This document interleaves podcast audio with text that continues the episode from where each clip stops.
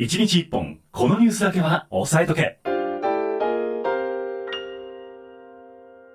さあそれでは今週のワンテーマをご紹介する前に先週1週間の出来事をざっと振り返っていきたいと思います、横田さんの気になったニュースも合わせてここでご紹介いたします、はい。このコーナーと次のコーナーは Spotify の独占配信ということでございまして、はい。えー明日朝6時に上がってくる予定ということになっておりますので、はい明日の通勤にまた復習ぜひ聞いてみてください。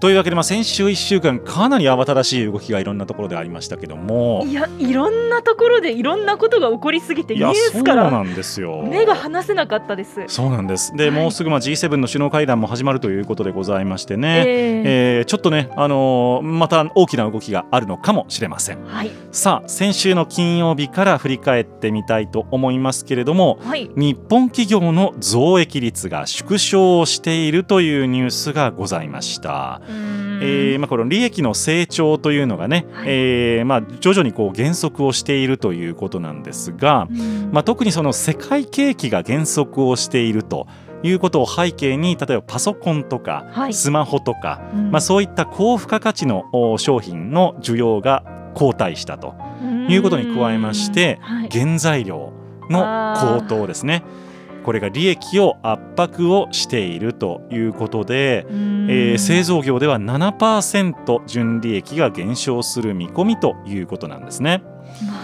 うん価格を結構据え置きで頑張っている企業が多いがゆえにこういうことが起こそうなんです。ってくるとは思うんですけどなんかそれ聞いちゃうとまあ我々の生活にも影響はするんで値上げはそうね。なるべくしてほしくないんですけどね。で一方でやっぱりそういう値上がっている分野を扱っている商社ですよね。その資源とかを輸入したりしている商社なんかは増益になっておりましても逆に非製造業は全体で12%の利益の増加になりそうだとういうことなんですね。なるほど。まあ、ただ非製造業が、えー増加をしたとて、えー製造業のマイナス分はカバーできないとうんいうことでございまして縮小傾向がちょっと今足元で続いてしまっているというニュースがございました。はい、さあ金曜日どうだったでしょうか？はい、こちらはちょっとだけ明るいニュースなんですけどあのゲーム会社のセガが、うんあの年収を15%引き上げたという。15%ってでかいですね。そうなんですよであの大卒の初任給がなんと7万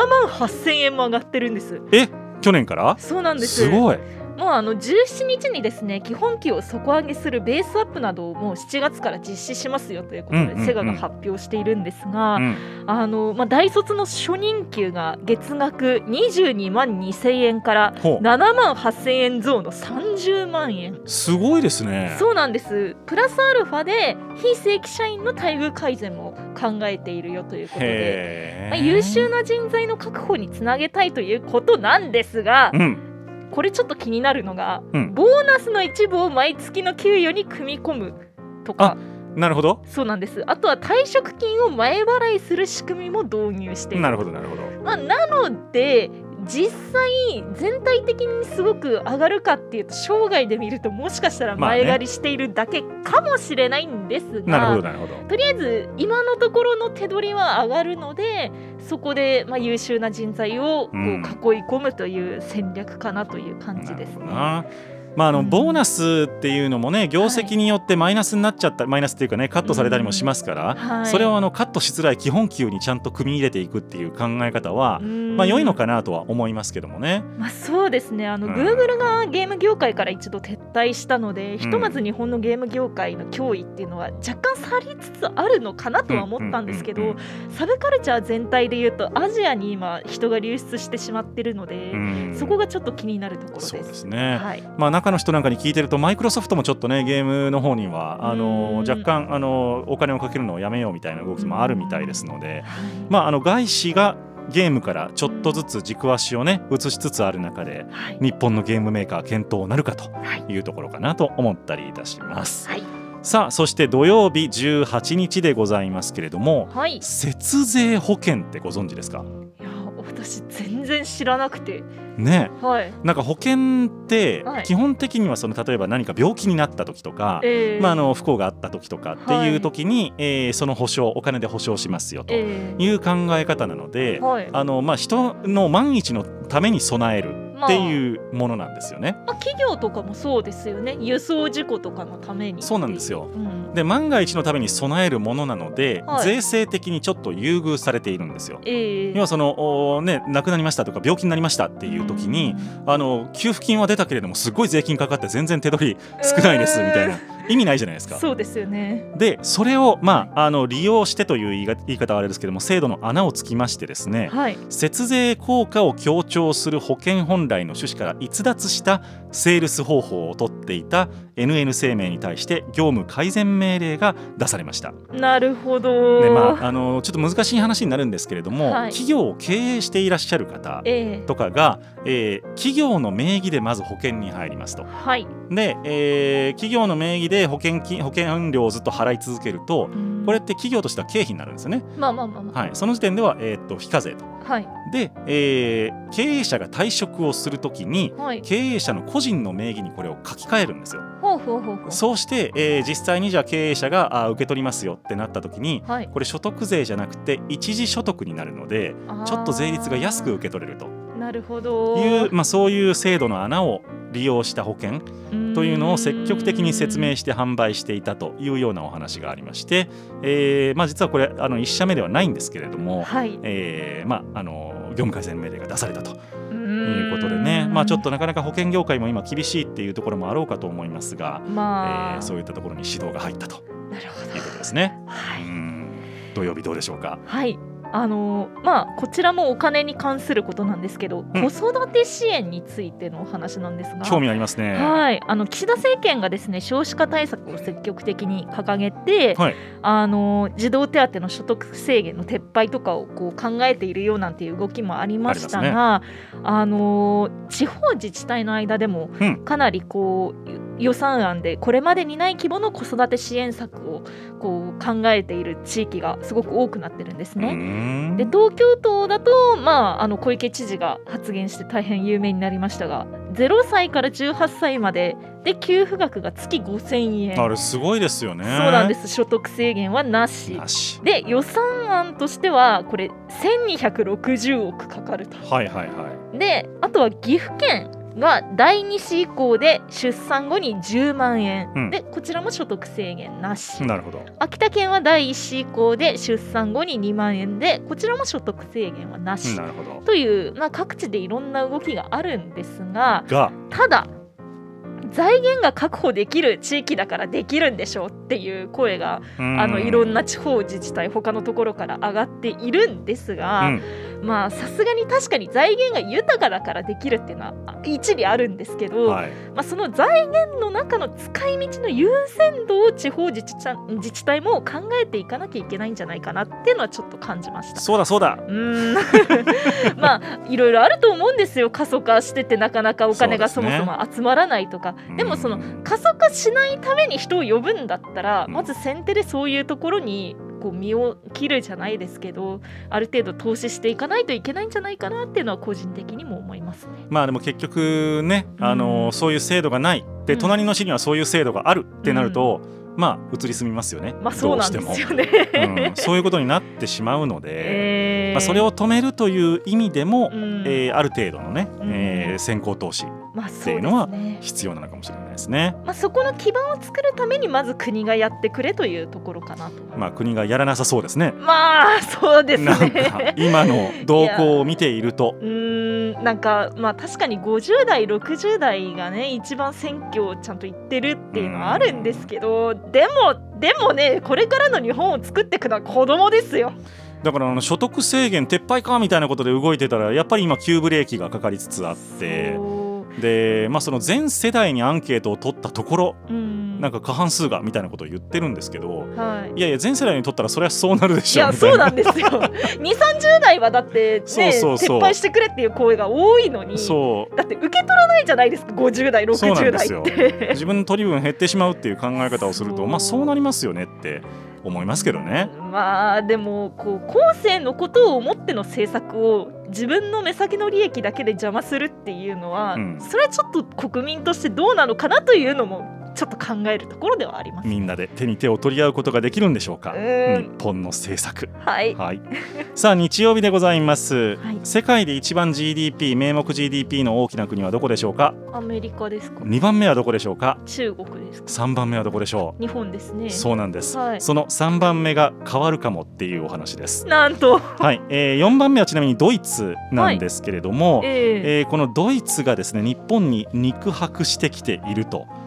いうニュースでございます。今ヨーロッパって財政的にどうなんですか、まあ、あの財政的にはその、ね、資源の問題なんかがあってうん。あとまあコロナの給付金なんかもたくさん出しているのでなかなか厳しくはあるんですけれども、はい、えー名目 GDP というのはこれドルベースで計算されます。すなわち円安の今日本が同じぐらい稼いでいたとしても円ベースで、はい、えードルベースだと下がっちゃうんですよね。なるほど。はい、そういう意味で日本は世界3位の座が危うくなっているんではないですかというニュースがございました。で、まあ、さらにその下からはですねインドが猛追してきておりましてインドすごいですよね、今。そうなんです で中国がこれから急激な少子高齢化に入る中はい。インドは一人っ子政策とかやってなかったので、まあ、そうですよね。はい、だからまあ中国を抜かすのももう時間の問題と言われております。なんかちょっとどういう分野でさらに来るのか楽しみですね。今そうですね、まあ、ちょっと後でもお話ししますがやっぱりはいアジアの少子高齢化問題っていうのは世界経済にかなり大きな影響が出てきそうでうすなるほど。日曜日どうだったでしょうか？はい。あの殺虫剤が効かない蚊が出てきたらしいんですよ。きついですね。怖くてもう私結構蚊に刺されやすいんでこれがすごい怖いニュースだなって思ったんですけど。悪い虫が寄ってくるってことですか？そうなんです。あのデング熱とかを運ぶ。本当の悪いね本当に悪悪いやつですね、はい。本当に。あのもう本当に悪い熱帯シマカってよく聞いたと思うんですけど熱かつて帯島かね、はい。ありましたねなんか、はい。あれがあのスーパー耐性蚊っていう要は殺虫剤が効かないやつがめっちゃ強そうじゃないですかそうなんでかすなんです。スーパー耐耐性か性蚊っていうはあ。のが広がっているらしいんですよ。で今どこを中心に広がってるかというとベトナムとカンボジアらしいんですよ。東南アジアでね。そうなんです。でベトナムとカンボジアの都市合計4カ所で採取して遺伝子を調査したところですねあの殺虫剤の成分が効かない遺伝子変異がはい約8割の蚊で見つかってしまったんですあよ。じゃあもうほぼそうなんですほぼっていうことですねほぼ効かないほぼ効かないんですよ。しかもそうなんです。カンボジアの首都のプノンペンだとあの二重の遺伝子変異を持つものもあるらしくってそれがはあ。7割以上を占めてるらしいんですよ。なんかコロナみたいなやつらですねいやそうなんですよ。ねまあ今のところ熱帯島カは日本には生息していないんですけどあの航空機とかに侵入して日本の空港の検疫で見つかった例はかつてあるのでちょっと怖いですねこのニュースと思って取り上げました。まあでも温暖化してたりしますからねそうなんです生息域は広がりそうな気はしますよね本当にあの殺虫剤の成分を変えるしか手立てがないらしいのでなるほどちょっとこれからあの殺虫剤作ってる会社には期待ですね。あ株獲得べきですねこれ多分ねああ多分そうですね結構いけるんじゃないかなと思います。なるほどはい。こういうところから週刊の B タイムズが皆さんのお役に立てるかもしれないはい。はい。ぜひ。さあ月曜日でございますけれども、はいえー外国人の国際売り越しが1月過去最大となりましたというニュースでございます。まあ、どういうことかと言いますと、はい日本国債、まあ、外国人、うん投資家が持っている分があるんですけれども、はい。えーこれをですね空売りしている人たち、まあ、その総額がうん過去最高になったということなんですね。うーん。でどういいうことかというと、はい空売りをするっていうのはどういうことかというと、はいまあ、人が持ってる国債を借りてきてで売るんですよ市場で。で下がったところで買い戻すわけです。ああなるほどなるほど。そう普通は買って上がったら売るっていうのをやるんですけども、ええこれの逆をやるわけですね。なるほど。そうすると儲けが出る下落局面で儲けが出るということになるんですけれども、と。はい。えーこれを外国人投資家がたくさんやっていると。ああ。うん、これあれですか？日銀の総裁が変わったタイミングを狙ってとかってそうなんです。まさにおっしゃる通りでして、はい。えーまあ、これから4月の8日ですかね、はい。えー日銀の新総裁が就任されます。上田さんの予定なんですけども。はい。で、えーそれに合わせて何らか政策変更が行われるのではないか。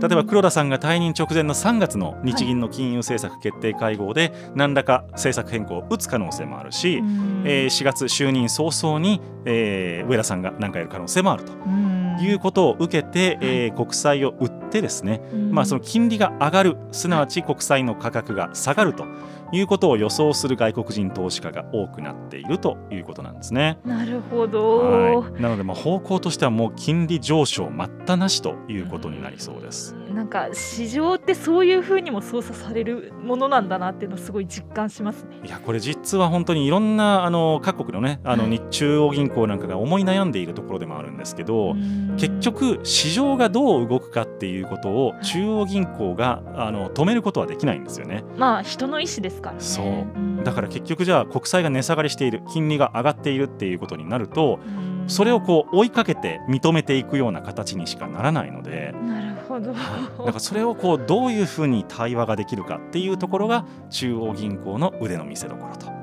いうことなんですね。はい月曜日どうだったでしょうか？はい。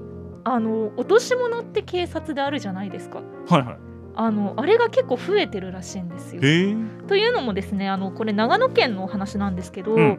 長野県警がですね2022年の1年間に受理した落とし物に関して調査したところですね、うん。あの遺失物届が4万1000件で逆に拾得物拾ったものが17万9000件ということで、うん。あのおよそ、まあ、遺失物届は3800件増でさらにあの拾得物拾ったものだと2万4000え件増。すごい。ということになってるんです。ほう。そう。あのこれなんでかっていうとコロナがの制限が緩和されて人が外に出るようになって、うん。まあ、落とし物しやすくなったんじゃないかっていう話なんですよ。あ物理的にね。そうですそうです。あで一番多かったのが免許証とかキャッシュカードとか、うん。そういった証明書類とかカード類が多いそうなんですが、珍しいものとして県内では羊1匹ー落とすとかじゃないですねそれね。逃げ出したらしいです。で翌日ちゃんと発見されたそうなんですけどかったよかった。はいうん。あとはですね、あの大型のアミメニシキヘビ。それは怖いな大丈夫か？そうなんです。うんこれあの本当はダメなんですけど。ダメですよね。あの遺失しちゃったらしくって、これが捕獲されて飼い主の男性が書類送検されてました。あーまあうんきちっとやっていただいた方がいいとそうなんです。気をつけようそういうのは。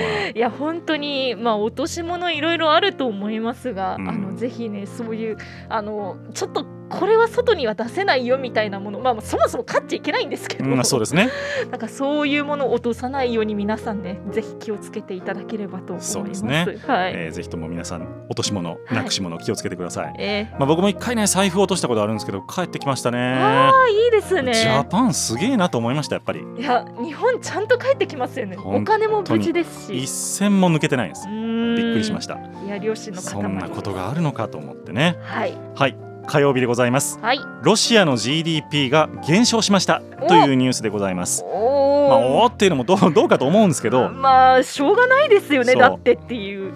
で、えーじゃあその減少幅どれぐらいかと、はい。もうロシアはもう大層打撃を被っているのかと思いきや、ええ。2.1%減ということでコロナ前の水準に戻したぐらいということなんですね。まあ原油高くなってますからその分でなんとか下支えしてるって感じですかそうね。なんです。うんただその欧米がギリギリやってる制裁というのが実質問題としてあんまり効いてないということがこの数字からは読み取れるということなんですねそ。っかそういう見方もできるんですね。そうです。なだからちょっとね、ロシアとしてはえだからっていう感じ？涼しい顔してしまっていると。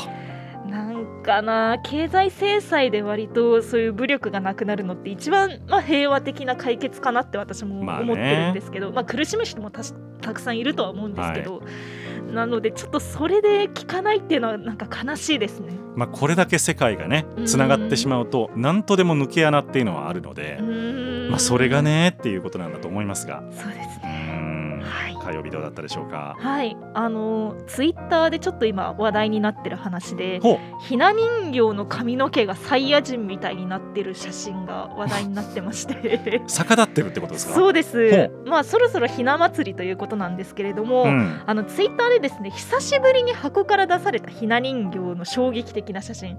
あのもう三人官女の あの髪の毛が逆立ってしまってる写真が投稿されまして、はい、あのパンクな官女だねっていうふうにコメントが寄せられてます。いやバンクっていうか な保管状態の問題ですよね多分ね。そうなんです、うん。これもともとですねあのはい。関西で暮らしている方のものなんですけど、はい。人形を入れた箱がこうあの長期間保存されている中で、うん、あの関阪神・淡路大震災をその人形たちも経験をしていああるんですよ。なるほどね。でその時に箱が逆さまになってしまったらしくそはのまま長年放置されていたらしいんあですよ。27年？そうです、はい。なので28その結果逆だったっていう 口頭だったらしいそりゃんです、ねそうなるわなっていう感じですけどね。まあ結構人形の髪って湿度とかに弱かったりそれで伸びたりとか縮んだりとかっていうのがあるので。なるほど。そうなんです。まあそれで髪型が決まってしまったのかなという感じはしました。ちょっとした怪奇現象かもしれませんね。ですね。はい。はい。背筋も凍るお話そうでもないか。じゃあ逆に面白いね。面白い話でございました、はい、さあ2月の22日にゃんにゃんにゃんの水曜日でございましたけれども、はい、えートヨタアメリカで EV 生産というニュースがございました、えートヨタ自動車が2025年にもアメリカで電気自動車の生産を始めるということがニュースとなっておりました。で、まあ、今生産台数でいうとトヨタのその EV の生産台数はまあ、テスラなんかの足元にも及んでない状況ではあるんですけれども、うん。まあ、電池とそして車体の工場をアメリカに作ることによって、えー全世界で100万台を2025年にも、えー生産できる体制に持っていこうということですね。で、まあ、あたあの社長が変わりますけれども、はい。新たな社長も、えー EV ファーストという構想を掲げていまして、はい。まあ、これまでトヨタは基本的にそのガソリンとかハイブリッドに力を入れるという方向性から EV の方にガラッとシフトしていくという方針が今示されているということですね。まあでもアメリカだとテスラで先に市場がある程度できているからそうですね。そうですね売りやすいのかなという感じはしますね。はい。はい、どうだったでしょうか水曜日。はい、あのこれ前の伸びたいでもちょっと取り上げたんですけど、デート代男性が払うべきか問題っおまたやりますか？ていうあの実を言うとあれ、少数派らしいんですよ。え払うのが？そうなんですよ、えー払うべきって考えてる人があっていうらそう。そうなんですこちらですねあのなんかそもそもの話で内閣府の男女共同参画局が、うんうん。令和4年度の性別による無意識の思い込みアンコンシャスバイアスに関する調査研究というのを行いましてその中で男性がお金を払うべきだという考えは男性女性ともに少数派だという結果が出てるんです。うんであのデート代とか食事代男性が負担負担,、えー負担すべきっていう風なことに関して、まあ、どちらかといえばそう思わないとそう思わないっていうか方それからそう思うとどちらかというとそう思うっていううん。4種類の回答が用意されたんですが、そう思うとどちらかというとそう思うという男性は34%、なるほど。女性は21%なんです。なるほどな。すごい少数派なんですよ。ずいぶん少ないですね。そうなんです。でり日経リサーチもインターネット調査をしたところですね、うん。20代30代の働いている女性からは申し訳ないとかあとは借りを作りたくないうん。ただ飯目当てと思われるのが嫌という声が上がっておりまして意外とその議論になっているのは一部の人たちだけなんじゃないかっていう話が出ていました。これあれですね、はいえーそういうふうに思うというのは調査はそうだと思うんですけど、ええ実際どうだったか知りたいですね。あー実際払ったかどうかっていうのは確かにそうですね。1回目2回目ぐらいのデートでうん実際払いましたかとかうん普段は払いますかとかっていうなんか行動のデータだとどうなるんだろうっていう気はしますね。確かにちょっとそれ気になるのでぜひやった会社とかあれば見てみたいなと思います。そうなんですよ。はいさあそして木曜日のお今日のニュースでございますね。はい韓国の出生率が0.78と過去最低を更新いたしました。韓国ってそんなに少子高齢化進んでますか？はい、あのーまあこのアジアでも最低レベルということで、これ0.7まで低下するんじゃないかというふうに韓国の統計局は言っているんですけども、はい。えーまあ韓国の少子高齢化が急速に今本当に急速に進んでいます。はい。で OECD, OECD の中でも最下位ということで、日本で1.4それでも少ないんですけども、えーえー OECD の平均値がだいたい1.7ぐらいということなんで、まあ、そこからあ大きくう離されている韓国の状況というのははい。ちょっとですねこの先の韓国の、まあ、経済発展にも大きなあ悪影響を与えてきそうでしてであと問題となっているのは韓国ってあの年金の整備状況があまりよろしくないんですね。あそうなんですね、はい、あの制度自体がかなりあの近代になってからしかスタートしていないので受給できていない高齢者が結構多いんですよ。ということは自分の両親も支えつつはい。社会保障としての年金も払うっていう若者世代が結構多くていやそうなると若者世代がうん。子育てなんかやってらんねえっていうことにやっぱりなるんですよね。ー確かにそうですよね。それに加えてはい。住宅価格の上昇、あはい、これ収入に対して、まあ、年収に対して9倍に達しているんですね。はい、大体アメリカとかあー5倍。日本で6倍ぐらいっていうことなのえで、ーそう考えるとですね住宅価格の上昇というものもはい。韓国経済には悪影響になっていそうだとです。まあ確かに1割ってるってことは産まない家庭も非常に多いっていうことですからね。そうです。なるほど、それは深刻です。今日はどうだったでしょうか？はい、あのチャーリーとチョコレート工場って有名な大好きです。ねあの本とか映画がありますけど、うん。あちらの表現が現代向きに修正されたと。現代向きに修正。ほはい、あのまあコンプライアンスなんていう言葉け最近結構よく聞きますけれども、はい。あのチャーリーとチョコレート工場とかマチルダは小さな大天才とかうはいはい。あのロアルド・ダールさんっていう方の作品なんですけれども、うんこの方の著作についてですね一部の表現をあの変更しますよというのがもうあの出版社とこのロアルド・ダールさんの遺族の経営する会社で取り決めがなされました。コンプライアンスということですね。そうなんですであの例えばどういうことかというとうんウンパルンパっていうのがチャーリーとチョコレート工場にいるじゃないですか。はいいますね。あの登場キャラクターの工場で働くサイズの小さい方々、あの表現が、えー small men 小さな男たちから small people、要は小さな人々にななって。あとあの問題児の一人工場見学のはい。オーガスタックスうんうんは、えーとまあ、大食漢の9歳の少年なんですけど、うん太ったっていうのをファットうんを巨大なっていう風に変えたんですよ。どっちもどっちじゃない？そうなんですよね。あんまりなんか言いたいことは変わらないから同じではっていうそんなのは思う感じしますけどんですけど。ね。まあ、こういうコンプラが最近重視されている世の中で前あの M&M ズのキャラクターの交番とかもありましたが実際こういう表現が規制されていくっていうのはどこまで許されることなのかっていうのはちょっと気になるところですね。まあそれで世の中良くなるのかっていうところもね考えたらいいなとは思いますけれども。そうですね。まあ差別がなくなるならいいなとは思いますけどもね。はい。はい。というわけで一日一本このニュースだけは押さえとけのコーナーでした。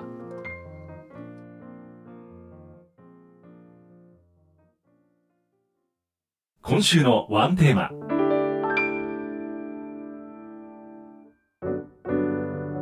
今週のあと一日をワンテーマで乗り切る情報バラエティ番組週刊 Nobby タイムズ。今週のワンテーマのコーナーです。毎日毎日読み切れないほどの情報が押し寄せる現代社会。そうは言っても世の中の流れを読み解くために必要な情報は限られています。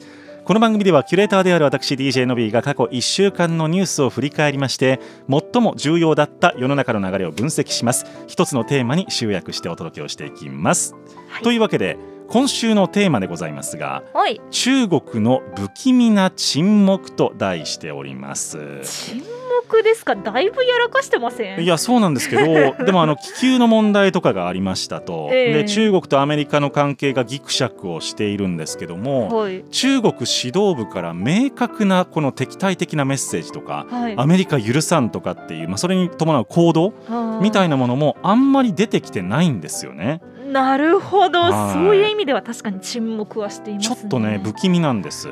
で、まあそのまあ、態度を明確にしていないような場面もあるわけですけども、一体どんなことを考えているのかとはい。いうところをちょっといろんなニュースから読み解いていきたいなと思っております。はい。まず先週の、えー金曜日でございますけれども、はい。えーアメリカ国債というのを、まあ、日本もそうなんですが、はい中国も大量に保有をしていますでこの中国が保有をしているアメリカ国債についてうんはい。2022年12月末は、えー前の年から17%かな、うんえー減らしまして、えー非常にこう大きなあの下落となったんですね。12年ぶりの低水準かとなったわけです。まあでも金利上がってますからねアメリカそうなんです。なので金利が上がってるので、えー、と債券の価格が下がってしまっている、えーまあ、だからそれを避けるためにも売っちゃってるという考え方ももちろんあるんです。はい。で日本も同じように減らしてはいるんですけれども、え中国の場合はこの売った資金でーはい金を買ってるんです。ゴールド。を金ですか？そほう。うで金というのは、はい。もう世界中どこに行ってもやっぱり価値があるまあまあまあ、まあ、ものとして、えー通用してますよね。えー例えば中国がアメリカ国債を売ったとするじゃないですか。はい。じゃあそのお金は何になるかっていうと中国元になりますよね。えーでも中国元って今世界でそんなに通用しないので中国の国内に限られているのでまあ、信用としてはドルはそうなんです。りドルには勝てない部分は。だからドルのその信用に値するようなものにえー買い替えるという行動をとっていると。なるほど、はい。それで金だったんですいねうことなんですよね。んなのでこれなかなかあのクレバーな動きといえばそうなんですけれども、えーまあ、そのアメリカ国債を手放すそして金にシフトをする、うん。まあ、そこまでならいいんですが、はい。今度その中国元というのをもっと国際的に通用する通貨にしていくっていうビジョンまで描いているのかどうか、はい、そうなった場合にまた国際金融の中では大きなあー流れ脅威になってくる可能性はありますねとなるほど。いう話でした。はいそして土曜日でございますけれどもはい。気球の問題についてえーバイデン大統領がホワイトハウスで演説をしました。はい。でこれについて、えーシー・ジンピン国家主席とお協議をする意向を示したんですがはい。謝罪はしないもののええ。米中の競争が紛争に発展しないように責任を持って管理をすると。でこれについてシー・ジンピン国家主席と話をするというふうにバイデンさん言ってるんですね。はい。弱くない？まあ確かに。謝罪はしないってそりゃそうでしょいや当たり前じゃないですか。か ね、領空侵犯されといいて。やそうですよね。そうなんですよ。なんかこれどうなんですかね。中国側はどういう動きになってるんですか？これに対っして。ていうのが見えてこないんですよ。えなので シー・ジンピン国家主席との首脳会談があるかどうかっていうのも今のところまだ分かんないし、えなんかその前にシー・ジンピンさんはロシアに行きそうだしみたいなあことがあってですね。あれれれれっていう状況？なんかこれは民間が勝手にやりました。国は悪くありませんみたいな感じで言い逃れされそうな感じはありますすけどね。ね。どうなるのかというところなんですよ。なるほど。ちょっと不気味ですねそれは。はい。そして日曜日でございますけれどもはい。一帯一路ってええ。中国が取っている、まああの現代のシルクロード政策と呼ばれるやつですけども、はい。まあ、その東南アジアからヨーロッパにかけての国々に対してたくさん投資をしてね、ええ。で中国の,、まあ、あの要は影響力をうん拡大をしていこうという政策なんですが、はい。まあ、例えばですね、えーインドネシアのジャカルタの高速鉄道で事故が起こったりであるとかうあとパキスタンで開発をした、えーまあ、あのトンネルですね、まあ、水力発電所のトンネルはい。に不良が見つかったりであるとか、おー。まあ、あの港がですねい。地元住民らの座り込みの抗議活動によってええ。実質開発したのに使えなくなっているとかですね。ええ。いろんなほころびが今出てきているんですね。なるほど。これは何が原因なんですかね。まあ、あのもちろんその高速鉄道なんかに関しては技術力っていうこともありますし、うんまあ、その港湾が使えない、まあ、地元住民の抗議があるということに関してはやっぱそのの中国が自分の国の港を投資をしたがために占有するっていうことに対して、まあ、気持ち悪いですよね普通に考えてね。まあ危機感を持つというのは当たり前ですかね。で、まあ、これはですね、うんあのー東シナ海がですね、えー今中国がいろいろこう抑えに行ったりとかしてですね、うんちょっといろんな国と小競り合いになったりしてるんですけども、はいそこが封鎖されてしまったとしても、うんそのパキスタンの方からいろんなものを輸出したりできるように港を抑えたいっていう意図があるみたいなんです。なるほど。まあそういったのがうまくいってない軒並み。うんなんか第一次世界大戦の時のあのロシアの不登校とかってあったじゃないですか。はいはい。あれとなんか似たような何かを感じますね。そうなんです。歴史は繰り返すなという感じです。まあ、だからやっぱりその国としての安全保障を考えると、うんまあ他の国が港を自分の港を抑えるっていうのは非常に気持ちが悪い。まあ、まあ地元住民は反対するのは仕方ないよなと思いますけどもね。なるほど。はい。さあそして、えー月曜日でございますね、はい、えー中国の対ロ支援牽制ということでアメリカのブリンケン国務長官が中国の外交トップのワン・イーさんと会談をしました。はい。でロシアへの軍事支援、まあ、要するに品物を支援したりとか、えええー兵器を供与したりとかはい。そういうことをした場合には対抗措置強いものを取りますよというふうに警告をしました。うーん。まあ、今まで結構中国の立場これに関してははっきりしてこない部分が多かったと思うんですけど。これ牽制さらにするっていうことはそういう動きがややあったということなんですか？そうですね、まあ、あのアメリカとしても、まあ、今あの、まあえー、と中国の方もやっぱりロシアの方にちょっとずつ肩入れはやっぱりしていってるんですよね。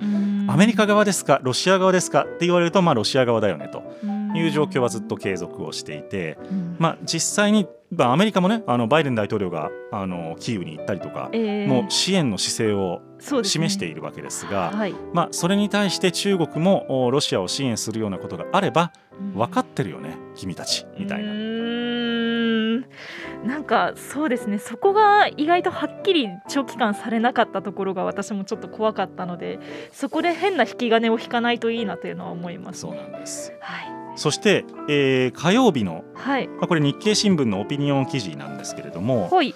シー・ジンピンは次のプーチンかという記事が出ていました。ねなんか不穏すぎる、そうなんです。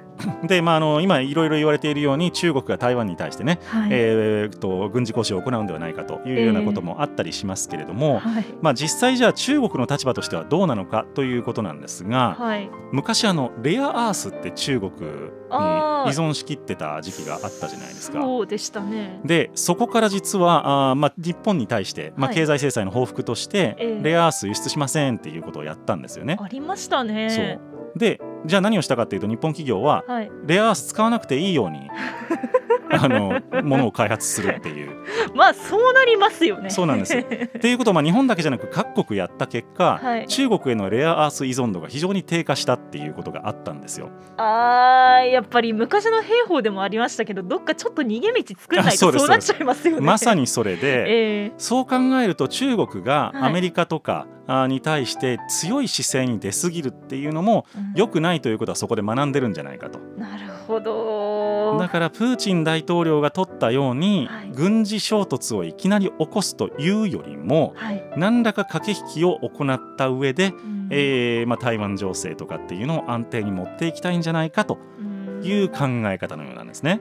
まあそうですよね。じゃないと学習してないみたいになっちゃいますもんね。そう。うん。まあ、あのロシアも学習してほしいっていう思いはもちろんあるんですけれども、まあまあまあもちろん。はい。まあ、どうなることやら、まあ、ただ、うんあのー一つのオピニオンとしてそういうことがあるんじゃないかというお話でございました。はいそして、えー水曜日でございますけれども、はい。中国のワン・イー、まあ、この外交担当のトップの方なんですけれども、はい。ワン・イーさんがロシアを訪問しまして、プーチン大統領と会談を行いますと。はい。いうことでございまして、えー中国のシー・ジンピン国家主席のお国家あのロシアの訪問についてうん。調整をするんではないかという記事も出ておりました。うんなので、まあ、あの米中首脳会談が先か中ロ首脳会談が先かということに今タイミング的にはなりそうでうん。ひょっとしたら動きとしてはいアメリカとロシアのキューピッド役を中国が務めるというあ考え方もなくはないのかなと。あなんかそっちの方が強いんじゃないかなって私は思いましたけど。ええ。そう。で今態度を明確にしていないのはそういうところでアメリカの情報を引き出したいんじゃないのかなっていう気もちょっと個人的な考えとしてはしていて。う。ーん。なんか歌詞を作るみたいな感じかなって思いましたね。そう、うん。ありえると思いません？ありますね。ね。怪しいなさあそして今日でございますけれどもはい中国チャット GPT 停止ともうやることが違います中国はやっぱり。いやなんかありましたね、はい。ちょっと以前もありましたけど、はい、対話型人工知能のチャット GPT について中国の規制当局がはい。国内の主要 IT 企業に対してサービスを提供しないように指示を行ったということが分かりました。えまあ、これはあの体制批判につながるようなあメッセージをチャット GPT が吐くということを恐れてということだと思いますがえそれ絞ってどうすんのっていう感じはちょっとありますけどね。え まあでもね2017年にもい同じようなことありましたよ確か。ありました。あのチャット GPT みたいなやつが、はい。ものすごく体制を批判し始めたんでもうサービスを停止しろっていうやつがあったんですけど。人工知能が変なことを言い始めるっていうのはそう。ありがちな話ですけども。まあでもまあまあ文化を統制するっていうのはそういうところまで徹底しないといけないんだなまあ本当に初期で抑えておかないとうん。広がり始めた日はすぐには消し止められないとそうですね。いうことになるのかもしれません。はい。というわけで今週のワンテーマのコーナーでございました。